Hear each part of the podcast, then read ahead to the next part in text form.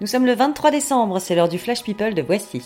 Au sommaire, une rupture pour Kristen Stewart, Laetitia Hallyday au Vietnam et Johnny Depp à Gare du Nord. C'est parti Bonjour. Qu'est-ce que c'est, Carl Qu'est-ce que- qu'est-ce qui se passe? Je n'aime pas dire du mal des gens, mais effectivement, elle est gentille.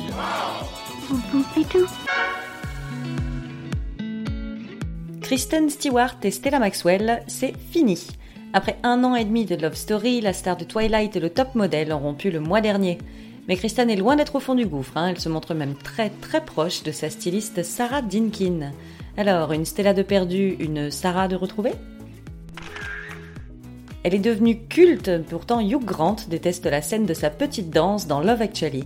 Il dit c'est une scène absurde qui ne tient absolument pas la route. Et croyez-moi, pour un quadrant anglais, c'est super difficile de tourner ça, surtout quand il est 7h du mat et qu'on est sobre. Depuis quelques jours, Laetitia Hallyday et Hélène Darroze sont au Vietnam avec leurs quatre filles. Ensemble, elles ont rendu visite aux collaborateurs de leur association La Bonne Étoile, créée il y a 6 ans pour venir en aide aux orphelins vietnamiens. Alors c'est un voyage riche en émotions pour tout le monde.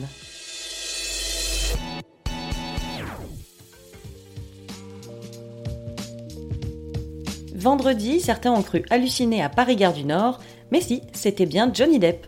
Venu rejoindre ses enfants Lily Rose et Jack, et peut-être même Vanessa Paradis, qui fêtait hier ses 46 ans, Johnny est arrivé de Londres en Eurostar, une guitare à la main.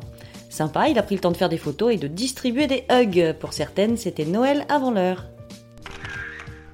Diane Kruger a posté un selfie sur Instagram.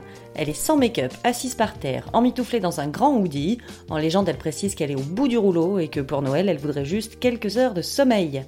Bienvenue dans les joies de la maternité. José Rodriguez, un joueur de foot espagnol qui évolue au PSG, aurait dépensé plus de 5000 euros de texto pour faire éliminer son ex d'une émission de télé-réalité en Espagne. Comme quoi parfois la vengeance a un prix, il est même surtaxé. C'est tout pour aujourd'hui, on se retrouve demain pour un nouveau Flash People. D'ici là, passez une bonne journée. Dans l'histoire, il y a un début, un milieu et une fin. Maintenant, vous savez. Merci de votre confiance. À bientôt, j'espère. Ciao, bambine.